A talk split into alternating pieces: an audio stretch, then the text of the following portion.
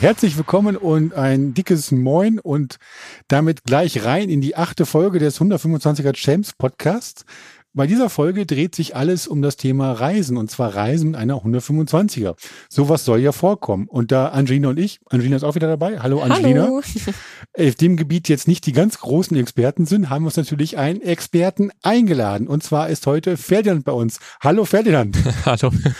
Ferdinand ist Unterwegsredakteur, also er beschäftigt sich beruflich quasi nur mit dem Thema Motorrad und Reisen und ist natürlich auch ein Experte darin, weil das weiß ich aus seinen bisherigen Trips, wenn es darum geht, mit dem eigenen Motorrad doch mal ein paar Abenteuer zu erleben, sich ein bisschen jenseits der ausgetretenen Pfade zu bewegen, weil ich sag mal, das Normale kann ja jeder.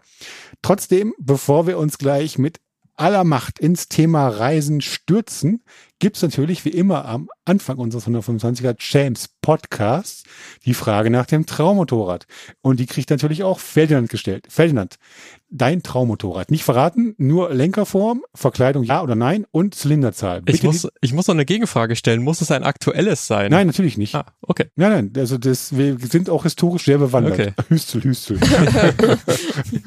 Also hoher Lenker auf jeden Fall. ja, Verkleidung nur so das Nötigste und Zylinderzahl äh, zwei. okay. Denk an Ferdinands Prägung. Ein weites Angel Feld. Angelina, ich hätte da sofort eine Idee. Ist es eine BMW? Ah, ja. Hat sie einen Boxermotor? Aha. Ist es eine GS? Nein. Nein, ist nicht. Ich- Das wäre jetzt so einfach. Das wäre zu einfach, genau. Ich würde jetzt mal ganz frech und frank behaupten, sie kommt aus der High-Performance-Reihe. Aha. Bist schon wieder raus. An- Angelina, ihr habt gerade gesagt, historisch bewandert. Man muss ja, Ja, den, man muss ja dem Publikum auch mal dies, den ein oder anderen Exoten näher Genau. bringen. Also man, vielleicht, also BMW hat sich mal dazu aufgewunden, würde ich mal fast sagen. Jetzt aus kommt dem, hier die Geschichte dazu. die Geschichte dazu. Ich weiß gar nicht, jetzt musst du mir kurz helfen, was der 1150er oder der 1100er noch? Ja, das ist schon der 1200er. Der 1200er Boxermotor Genau. aus dieser Reihe der luftölgekühlten noch eine High-Performance-Reihe zu machen. Da gab es die Sport, es gab die HP2 Enduro und es gab die HP2, hieß sie Megamoto? Megamoto, Megamoto, also eine super Motorableger. Und da ich der weiß, dass der Ferdinand durchaus dem Stollenreifen sehr zugetan ist, würde ich jetzt mal tippen, dass wir über die HP2 Enduro reden. Ja, richtig. Übrigens, das Motorrad, kleine Anekdote dazu, ähm, das hat ein Luftfederbein im Original hinten. Und es gab damals mal einen Test beim Motorrad, wo auch ein Table mit diesem Motorrad gesprungen wurde. Und danach ist der Luftdämpfer einfach geplatzt. Also das Konzept hat auch Grenzen. Ich, ich fahre diesen Luftdämpfer übrigens in der G650X Challenge, um Ja. jetzt nochmal einen äh, Exoten hier reinzubringen und noch weiter vom Thema wegzukommen. Da funktioniert das sehr gut. Okay, Aber ich springe jetzt auch nicht so Meter vielleicht, Tables genau, vielleicht müssen wir noch mal unseren alten Testchef Gerd Höhler Ja. anrufen und fragen, wie lange der Table war und was danach dann kam. Genau. Also einfach damals schon, BMW hatte den White Height Device, wie in der MotoGP üblich ist, schon längst eingeführt, bevor er überhaupt sonst wo Avantgarde. Avantgarde, natürlich, also. Okay, gut, Geschichtsstunde Ende. Ja, Genau. Äh, Ferdi, erzähl uns doch mal, was machst du überhaupt beim Motorrad? Also der Jens hat ja schon erwähnt, hauptsächlich, hauptamtlich, wenn man so möchte, bin ich äh, Reise- bzw. Unterwegsredakteur bei Motorrad und auch bei Ride, unserer Reisezeitschrift. Und zum anderen, äh, daher kennt man mich vielleicht auch, äh, ich mache seit drei Jahren den Motorrad-Podcast Kurvendiskussion. Cool. Ähm, deswegen finde ich es auch mal sehr entspannend, äh, mal hier ohne Zettel zu sitzen. Das kenne ich quasi gar nicht. jo, das wär's so, Aber ich, lass uns über Kürze. das Thema Reisen sprechen. Mhm. Also du bist ja, wie gesagt, ganz, ganz dick drin und ganz tief drin in diesem Thema. Nun haben wir vorhin ja schon mal einen Podcast aufgenommen mit unserem Top-Tester Carsten, der ja so ein bisschen der sportliche Typ ist oder sowas. Bei dir ist so das Reisen so das Steckenpferd. Wie kam es denn dazu? Gab es da einen Auslöser? Was hat dich zu dieser Faszination Reisen gebracht? Wie bist du da hingekommen? Ja, das war für mich eigentlich, also die Frage hat sich gar nicht gestellt. Also ich finde das auch mittlerweile mehr und mehr, dass sich, dass dieses Motorrad-Hobby, wenn man so will, ist ja unglaublich vielfältig und ähm, man merkt dann ja auch recht schnell, selbst bei uns in der Redaktion, dass da jeder irgendwie anders tickt. Und für mich war das schon immer mit Reisen verbunden. Also Okay. für mich war es schon immer ein, ein Vehikel, um auf eine andere Art zu reisen, weil du eben unmittelbar alles wahrnimmst und nicht in einem Auto sitzt mit Klimaanlage am besten noch. Du wirst auch anders wahrgenommen. Wenn du da eben schon drei Wochen lang unterwegs bist irgendwo, musst dich vom Gepäck her einschränken. Also das ist für mich eine ganz ja natürliche Verbindung, wenn man so will, Motorrad und Reisen. Okay. Jetzt bist du ja schon viel gereist. Was war denn so deine erlebnisreichste Reise? Ja, viel gereist. Also ich würde mich jetzt auch selber nicht wirklich als Experten bezeichnen, weil ich war jetzt auch noch nicht, ich war jetzt zum Beispiel auch noch keiner Fernreise im Gegensatz zu manchem Kollegen. Dafür bin ich vielleicht auch noch zu jung oder keine Ahnung. So das Extremste, wenn man so will, waren so Geschichten auf dem Balkan eben, wo ich dann teilweise auch alleine für drei Wochen unterwegs war. Wow. Auch mit okay. Zelt und äh, Fotoausrüstung dabei, also auch nicht so ganz mit leichtem Gepäck, wie man das oft so gern hat. Oder so das Allerextremste war dann tatsächlich in Albanien, in einem Tet-Tal oder Thet-Tal, da streitet man sich drüber, wie man es ausspricht. Da hatte ich so, ja, 50, 60 Kilometer Schotterpiste vor mir und hab halt gedacht, ja, das geht schon, das geht schon und es wurde halt echt immer übler und es wurde immer dunkler abends. Je.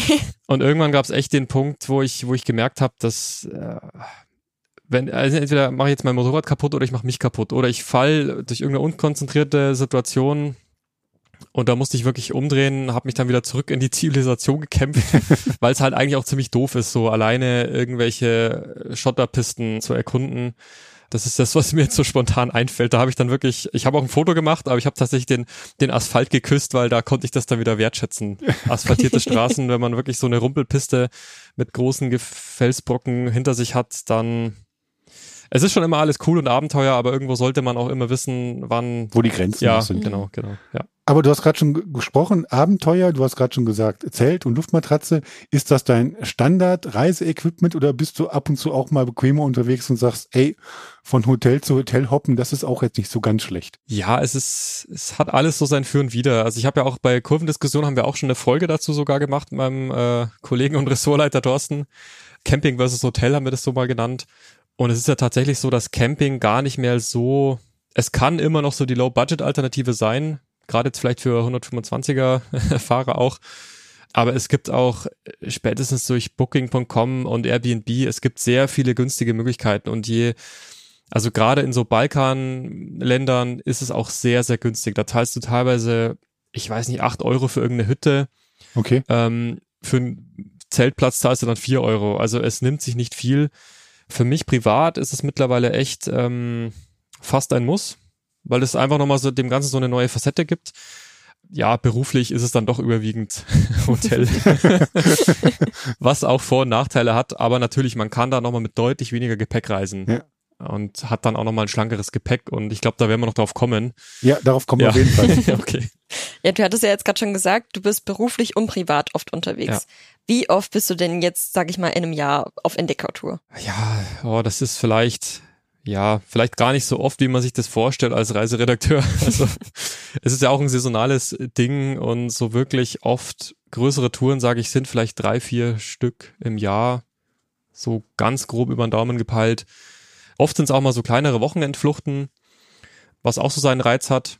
Und es ist dann auch immer das Ding, ob du jetzt ein Wochenende weg bist oder drei Wochen. Wenn du clever packst, ist es eigentlich fast egal, wie lange du weg bist.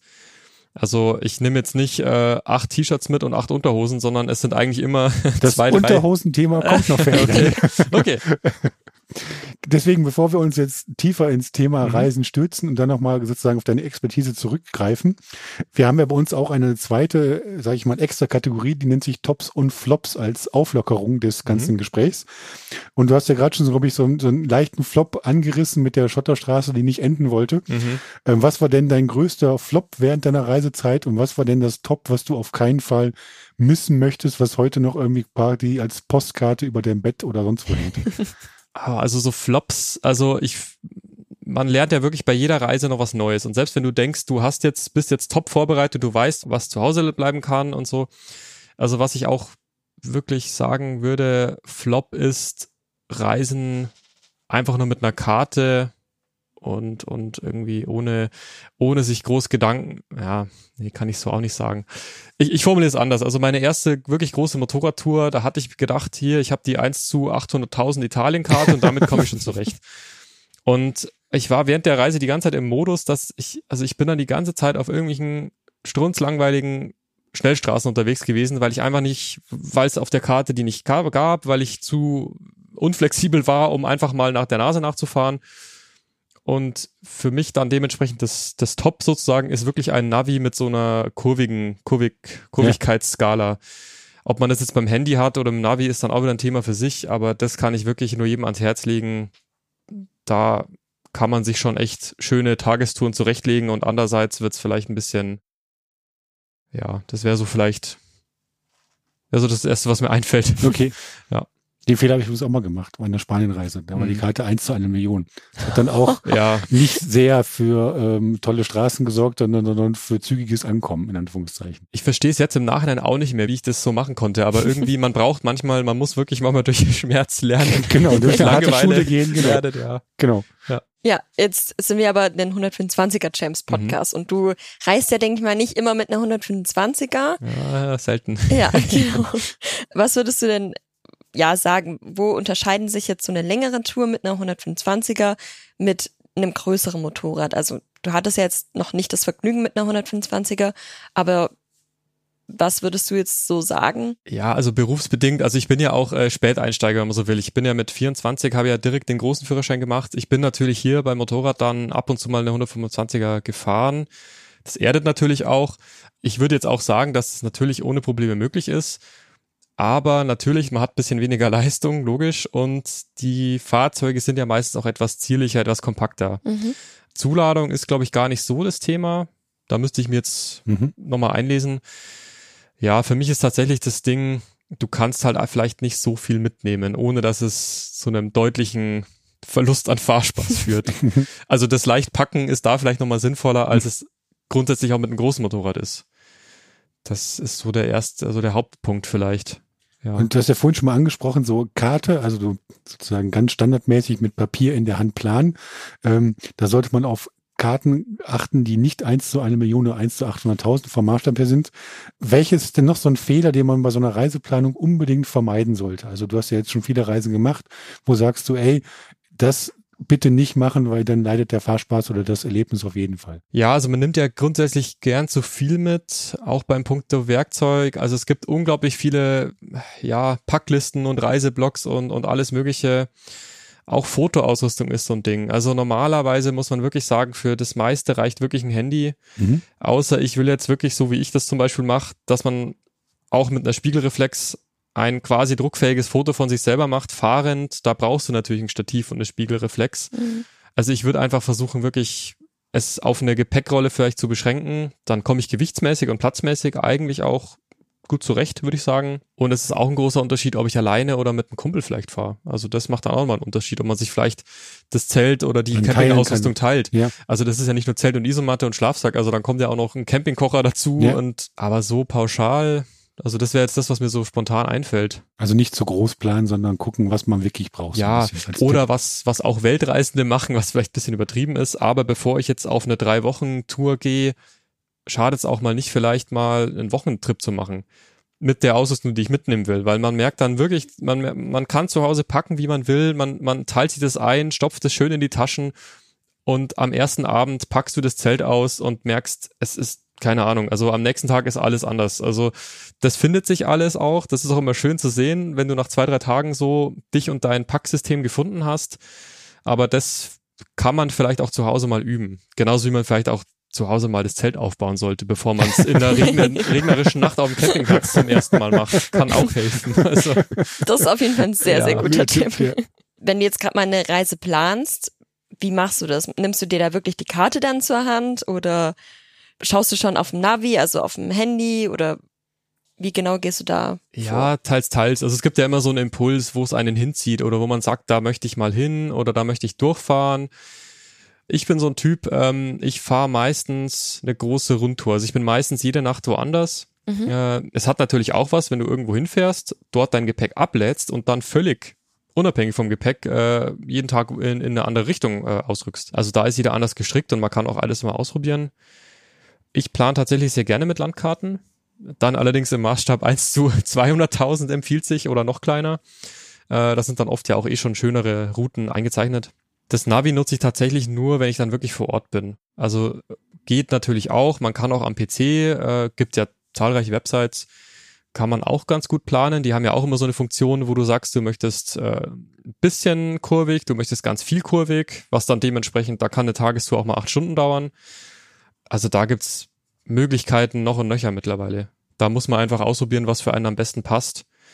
Nur wie gesagt, einfach losziehen mit der großen Landkarte, das funktioniert eher weniger. Genau, gerade apropos große Landkarte, wie navigierst du denn, wenn du dann unterwegs bist? Also wenn du dann wirklich deine Route geplant hast, ich denke mal, das machst du tatsächlich dann mittlerweile mit einem Navi, ja, nicht mehr mit einer Karte. Ja, schon. Also es, es kann auch funktionieren, ähm, sich die Route grob aufzuzeichnen oder du hast eben eine Landkarte im Tankrucksack drin. Mhm. Gibt es zwar auch immer seltener, aber es gibt ja immer noch diese transparenten Fächer, die du dann oben, oben auf den Tankrucksack drauf klebst oder klettest. Da kann man sich das ganz schön einzeichnen. Und ja, dann ist es eben immer so diese typische, sich größere Orte einzeichnen und naja, dann fährst du auch ein bisschen nach Schildern. Aber das ist eben oft das Problem, wenn du eine Karte in einem größeren Maßstab hast, dann sind diese kleinen Ort, Orte da teilweise gar nicht eingezeichnet und du bist mitten irgendwo in der Pampa und hast keine Ahnung, welche Richtung jetzt die größte, nächstere Straße ist. Was auch funktioniert, äh, ist mit, ähm, wenn man das Handy natürlich nutzt, mit einer Handyhalterung oder du kannst es auch mit dem Headset verbinden, falls du ein Headset in deinem Helm hast mhm. und dann eben Navigationsansagen so hast. Oder ganz klassisch, man sagt eben wirklich, ich fahre der Nase nach. Kann auch funktionieren, hat auch seinen Charme, denke ich. Oder du kannst dir ein Roadbook einfach ein simples machen, was dann aber auch nochmal etwas mehr Vorbereitung ist. Also gibt viele Möglichkeiten, Du hast ja vorhin nochmal erklärt, dass du ja, wie gesagt, bei dieser einen Schotterstraße auch mal sagen musstest, hey, jetzt ist meine Grenze erreicht, weil entweder schade ich mir oder dem Motorrad. Und lass uns beim Thema Schaden mal kurz bleiben, weil es kann ja immer mal sein, dass jetzt nicht durch einen Unfall oder sowas, sondern dass irgendwas am Motorrad kaputt geht. Sei es irgendwie Zündkerze zündet nicht mehr oder ein Kabel abgerissen und so weiter. Aus deiner Warte jetzt so von den ganzen Reisen, welche Schrauberskills sollte ich denn drauf haben, um mal so eine Tour vielleicht auch abseits des des Mainstreams oder abseits ganz, ganz beschriebener Pfade zu fahren und sagen, okay, ich fahre da mal in den Waldpfad rein und wenn was passiert, ich komme auch wieder raus. Ja, also da kann man sich natürlich auch total äh, verkünsteln und äh, also ich halte jetzt nichts davon, Hebelchen als Ersatzteile mitzunehmen und mir einen Ölfilter mit reinzupacken und mir einen Luftfilter noch mit reinzupacken und für alle Gelegenheiten. Ich halte es mittlerweile so, wenn ich hier, also ich sag mal im im nahen Ausland bin, dann habe ich so ein kleines Basic-Set dabei, womit ich an die Batterie zum Beispiel komme, weil Batterie ist so eine typische Geschichte, dass, ja, dass es eben nicht mehr anspringt, weil die Batterie nicht mehr will. Ja, womit ich einfach die, an die Verkleidung rankomme, ähm, womit ich vielleicht auch mal äh, jetzt zum Beispiel einen Sturz auf auf dem Lenker, äh, dann ist vielleicht sind vielleicht die die Hebelchen oder die Armaturen nach oben gebogen, ja. dass ich das wieder beheben kann, dass ich meine Handschützer vielleicht wieder ausrichten kann so, so einfache Sachen, dass ich vielleicht an Luftfilter rankomme, wenn ich vielleicht wirklich in eine sehr staubige Piste fahre, dass ich den mal ausklopfen kann. Je weiter weg es geht, dann nehme ich auch doch mal tatsächlich so viel Werkzeug mit, dass ich auch theoretisch meine Räder abbauen kann. Einfach mit, mit dem Grund, falls du eine Reifenpanne hast. Ja. Ach so, genau, Reifenflixset habe ich auch mal dabei. Ist ja auch recht, recht kompakt. Also das ist dann auch so ein Pannenspray, womit du dir ja zumindest bis zur nächsten Tankstelle behelfen kannst oder bis zum nächsten Ort. Aber wenn du wirklich ins Outback willst, dann geht's eigentlich immer drum, ja, sich möglichst viel mit möglichst wenig Werkzeug selbst helfen können, aber du wirst meistens nicht drum rumkommen, irgendwie Hilfe von außen zu benötigen. ja. Und wenn man sich zumindest mit so einem Pannenspray irgendwie behelfen kann, oder vielleicht eben dann auch, wenn jemand vorbeikommt mit dem Auto und du kannst den Reifen schon mal abbauen. Und einfach mitfahren, mitnehmen. mitnehmen genau. so Geschichten dann auch als Ersatzschlauch mitnehmen. Aber das würde ich jetzt wirklich sagen, nur wenn du ins Outback fährst. Wenn du jetzt einfach irgendwie in die Alpen fährst oder irgendwo eine, eine, eine Infrastruktur um dich rum ist, dann kann man sich das wirklich sparen. Also, weil du wirst immer irgendeine Werkstatt brauchen, die hat dann das Werkzeug und wenn du jetzt nicht gerade ein super spezielles Motorrad hast mit, du zölliges Werkzeug brauchst oder irgendwas, dann ist es einfach Gewicht, das man sich sparen kann. Okay, ich glaube, Harley baut aktuell keine 125er, ja. von daher ist das mit dem ja. zolligen Werkzeug gerade nicht so. Ja, bei BMWs hast du ja auch die ein oder andere man komische Größe manchmal. Ja, das aber, stimmt. Ja. Gut, dann hacken wir jetzt mal das Notfallthema ab. Äh, welche Reiseutensilien hast du denn sonst immer dabei? Also außer eben Luma, Schlafsack und vielleicht ein Zelt, wenn man eben im Zelt übernachten möchte. Ja, also ohne da jetzt eine ganz große Ja, also das sind also diese typischen Sachen, die ich bei einem, wenn ich jetzt auf ein Festival fahren würde, würde ich das wahrscheinlich auch mitnehmen. Jetzt so Motorradspezifisch, ähm, ja, so ein Erste-Hilfe-Set ist natürlich sinnvoll. Brauchst du teilweise auch je nach Land. Genauso wie eine Warnweste. Sonnencreme ist immer eine ganz gute Idee. Ohrenstöpsel bin ich ein großer Fan davon. Ja, da fällt mir ganz viel ein. Aber lass uns doch noch mal kurz beim Equipment bleiben. Ja. Also zum Beispiel Isomatten gibt's ja jetzt auch in, in verschiedensten Güteklassen und auch in verschiedensten Gewichten halt so. Und gerade bei 125ern, denke ich mal, müssen wir ein bisschen aufs Gewicht hier achten. Nutzt du dann auch sozusagen so eine selbstaufblasende Leichtluftmatratze oder bist du noch asketischer unterwegs und hast so eine Klappmatratze oder sagst du, hey, ich brauche meinen Komfort und hab so ein 10 Zentimeter Ding, was ich dann noch selbst irgendwie aufpusten muss? Ja, also ich bin, ich bin da so, so irgendwo zwischen den ganzen Extremen. Also es gibt natürlich immer die Variante, sich das günstigste vom günstigsten zu holen, was meistens auch funktioniert. Ich sage aber auch, wenn man das regelmäßig machen möchte, dann freut man sich drüber und ohne dass man jetzt gleich Unsummen dafür ausgibt. Also ganz konkret, ich habe ähm, ein relativ kompaktes Zelt. Mhm. Eine Ähm, Person oder zwei Personen? Ein Ein-Personen-Zelt. Eine Person, ja. ja, gut, So. das ist ja auch dann von der Größe her entscheidend. Ja, ja, ne? genau. Aber das hat ein sehr kompaktes Packmaß, bei der Isomatte genauso. Und ich sage jetzt mal, fürs Zelt habe ich 130 ausgegeben, für die Isomatte, ich glaube um die 80. Der Schlafsack war etwas teurer mit 300. Also das ist schon so die preisliche Mittelklasse irgendwo. Mhm. Also es ist immer ein Kompromiss eben auch zwischen ja Qualität, Packmaß. Da bietet der, der Outdoor-Markt zum Glück äh, sehr, sehr viele Möglichkeiten. Man kann sich da auch drin verlieren. Und ich glaube, wenn man jetzt ein Anfänger ist, braucht man nicht schon einen 1000 Euro Daunenschlafsack und ein 600 Euro Zelt. Sicher nicht, aber ob man jetzt mit einem 30 Euro Zelt aus dem Baumarkt oder vom Discounter so viel Spaß hat, ja, das ist halt immer so die, die Frage. Vor allem, weil die ja meist vom Packmaß her dann doch etwas ungünstiger geformt Ja, sind. genau. Also da, aber da kommt es auch einfach drauf an, aufs Motorrad, auf die Packtaschen, die man vielleicht dann links und rechts noch Ja. baumeln hat, wie viel man da reinbekommt. Also ich hatte auch schon die Situation vor einem Urlaub, äh, hab, hab so ja eher endureske äh, Satteltaschen gehabt, hab dann auch mein Campingzeug eingepackt und am Tag vor der Abreise saß ich dann davor und bin verzweifelt, weil ich gemerkt habe, es passt, ich, egal wie ich es pack, es, es passt nicht rein. Und dann habe ich letztendlich das äh, Campingzeug zu Hause gelassen. Und dann war es halt auch wieder so ein reiner Hotelurlaub. Also passt ja auch nochmal zu der Frage von vorhin. Mhm. Ja. Also ähm, da muss man einfach ausprobieren. Was, was man mitbekommt Ja. und dann sich auf jeden Fall auch dann aufs Nötigste bescheiden halt Genau. einfach dann. Sehr gut. Jetzt hattest du ja schon gesagt, du würdest so ziemlich das gleiche mitnehmen wie auf einem Festival. Dann nimmt man natürlich andere Flüssigkeit mit. Wie sieht's denn aus mit Wasser? ja, Brauche ich ja auch. Wie viel nimmst du da immer mit? also ich mache es mittlerweile so. Es, es mag in ein paar Jahren ganz wieder ganz anders sein, aber ich habe immer so zwei, drei Liter habe ich immer ganz gerne dabei. Gerade wenn es halt auch im Sommer ist. Man kann da auch mit einem Trinkrucksack natürlich sich behelfen, wenn Mhm. man einen sowieso hat. Aber ich mache es meistens so, dass ich immer so eine kleine Notration habe. Das sind dann immer so ein paar Müsli-Riegel. Okay. Aber normalerweise fahre ich dann immer eine Stunde, bevor ich dann so, ja, wenn es halt langsam Abend wird und ich langsam auf die Suche nach einem Campingplatz gehe, dann fahre ich meistens in irgendeinen Supermarkt, deck mich da ein mit Vorräten für den Abend.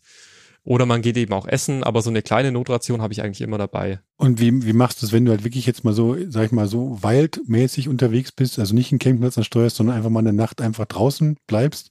Ist dann die Menge an Wasser und, sag ich mal, Müsli-Riegel einfach doppelt so groß oder? Ja, dann hast du ja meistens, ja, wenn es nicht ganz spontan ist, dann, dann ist man ja trotzdem tagsüber irgendwo, wo es mal eine Einkaufsmöglichkeit gibt.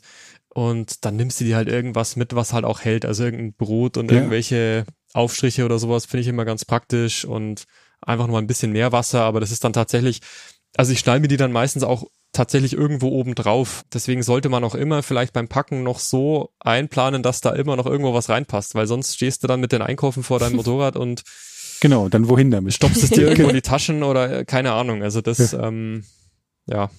Aber das ist, das, das bin nur ich. Also da muss auch, glaube ich, jeder rausfinden, was für ihn am Ja. besten funktioniert oder für sie. Es gibt ja auch so Wasseraufbereiter.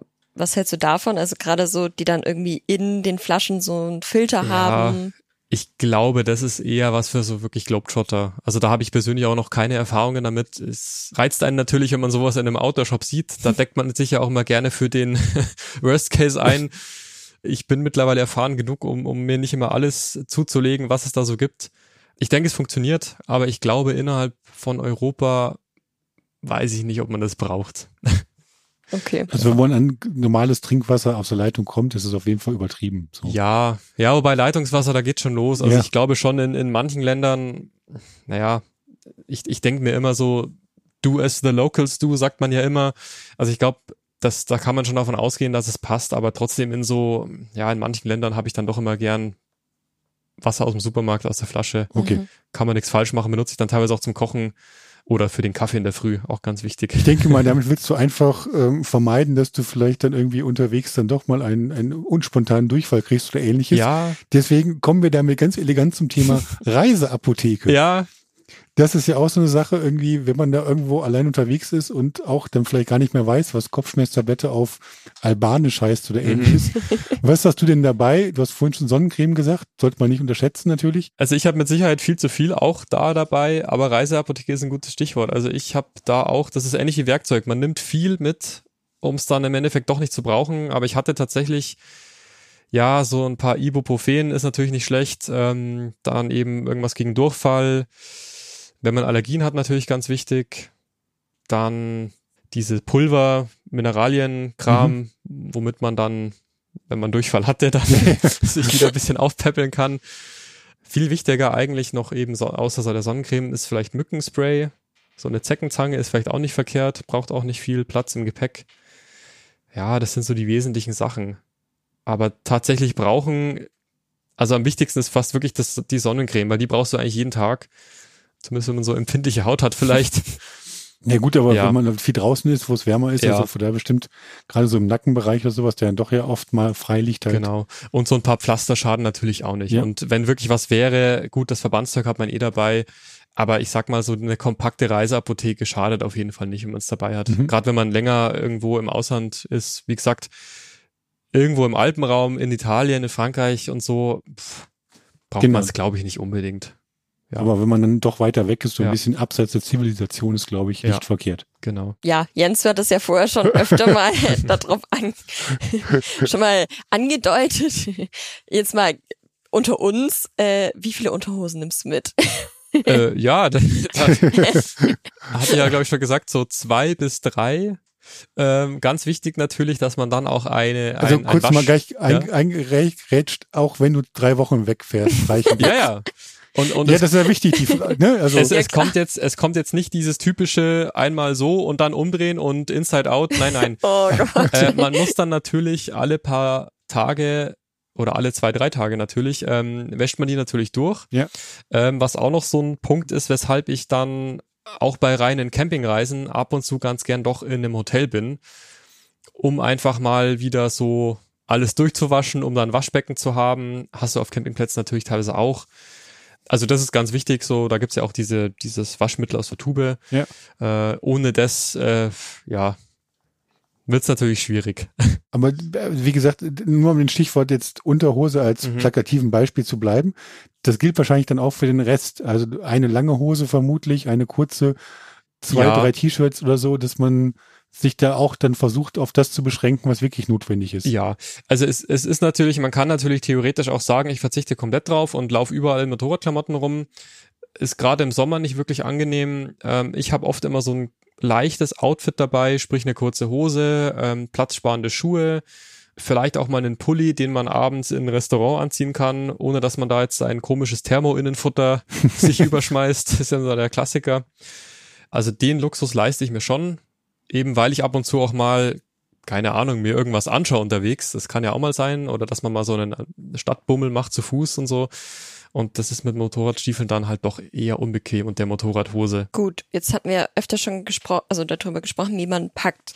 Wie belädst du denn jetzt das Motorrad? Also du hast schon gesagt, du lässt immer ein bisschen Platz noch, eben für die Einkäufe. Worauf achtest du sonst noch? Also was packst du wohin? Auch du hattest vorher gesagt, Erste-Hilfe-Koffer, der ist ja dann doch ein bisschen sperriger. Ja. Also ich habe an meinen Motorrädern grundsätzlich immer eine Hecktasche auch. Äh, da kommen dann halt schon mal so Sachen rein wie Erste Hilfe und Flickzeug und sowas. Also eigentlich die Sachen, die man nicht wirklich braucht. Und sonst ist es natürlich so, dass man Regenzeug vielleicht auch nicht ganz tief unten ins Gepäck reinladen will. Allgemein sagt man ja immer die schweren Sachen nach unten und die schweren Gepäckstücke möglichst nah an den Schwerpunkt. Wenn man jetzt eben eine Gepäckrolle hat, ja, die wird man so oder so meistens hinter sich äh, verzurren. Aber je nach Motorrad, also man hat da ganz viele Möglichkeiten. Im Tankrucksack ist auch noch äh, was, was ich ganz gerne nutze, weil dort dann immer die, die, die Wertgegenstände, die ich nicht sowieso in den Taschen habe, die packe ich ganz gerne in den Tankrucksack. Also gerade eine Kamera. Und wenn man jetzt dann doch mal irgendwo das Motorrad stehen lässt, ich glaube, an der Gepäckrolle wird sich niemand wirklich vergreifen. Da kann man dann auch die ungewaschenen Unterhosen ganz einfach oben drauflegen. Genau. äh, bei den Tankrucksack, den kannst du halt auch mal schnell in die Hand nehmen. Ja. Helm in die eine Hand, Tankrucksack in die andere. Und ja, das ist halt auch so eine Taktik. Wenn du dann natürlich Seitentaschen noch hast, wo dann das Zelt und alles Mögliche drin ist, ja, also da muss man einfach gucken, wie alles wo reinpasst. Aber oft ist dann auch so, ja, Werkzeug ganz nach unten. Und, und wie gesagt, eigentlich, man, man kann das irgendwie versuchen, für sich zu optimieren. Meistens wird sich's auf der Reise irgendwie ergeben. Also sagen ein System bei äh, On-Traveling-Mode quasi. Ja, also es schadet sicherlich auch nicht, ähm, jetzt nicht alle schwere Sachen in eine Tasche zu packen und in die andere nur die ganz leichten Sachen. Oder wenn du halt ein Zelt hast, was nass geworden ist, dann möchtest du da deine frischen Klamotten nicht mit in Verbindung bringen. Also auch so einfach Plastiktüten oder so, ja. so kleine Helferchen sind da auch mal eine ganz gute Idee. Da noch ein kleiner Tipp von mir, weil es gibt ja Plastiktüten heute gar nicht mehr so häufig, weil die sind ja aus allen Geschäften quasi verbannt worden. Und wenn ihr welche braucht, einfach mal für trockene Schuhe, trockenes Zelt, Müllbeutel. Ja, oder so, genau. Die gibt's ja immer noch in jedem Supermarkt, Stimmt. auch für kleines Geld. Also von daher, der gute, ich weiß nicht, 15 Liter Müllbeutel hat schon auch mir sehr viele gute Dienste erwiesen, ja. um dann einfach auch die dreckigen Klamotten von der sauberen zu trennen oder sowas. Genau, genau. Nun haben wir ja schon gesprochen, du reist gerne, ähm, du träumst von einer BMW HP2 äh, Enduro. Ich stelle dir jetzt noch eine 25er zur Verfügung. Kannst du dir aussuchen, welche? Aha. Könnte auch eine Enduro sein. Würdest du mit der trotz deines, sage ich mal, etablierten Motorradlebens jetzt immer noch auf große Reise gehen? Egal wohin. Hm. Ja, jein. was also, hält dich ab und was wird dich reizen? Also, was mich abhält, sind natürlich die Motorräder, die ich, die ich zur Verfügung habe. Ja. Und mir ist es dann. Die nehme ich dir jetzt weg.